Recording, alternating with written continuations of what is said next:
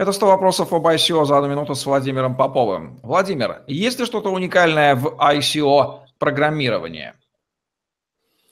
С одной стороны, как и во всех четырех остальных составляющих, трех составляющих, нет, нету, а с другой стороны, есть такие вещи, как, например, логика смарт-контракта.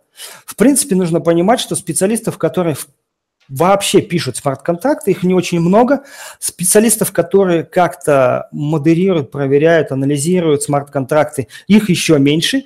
И, наконец, специалистов, которые, в принципе, да, понимают, как работает вся архитектура смарт-контрактов, их, в принципе, наверное, единицы. В связи с этим возникает очень много проблем. Вспомним ZDAO, вспомним э, последние проблемы с Parity, и где были взломы на десятки миллионов. И, тем не менее, нужно понимать, что в принципе, общие какие-то положения э, для того, чтобы сделать смарт-контракт, написать смарт-контракт, проаудировать его, они существуют. Но, как правило, они либо дорогие, либо очень трудоемкие, либо то и другое сразу.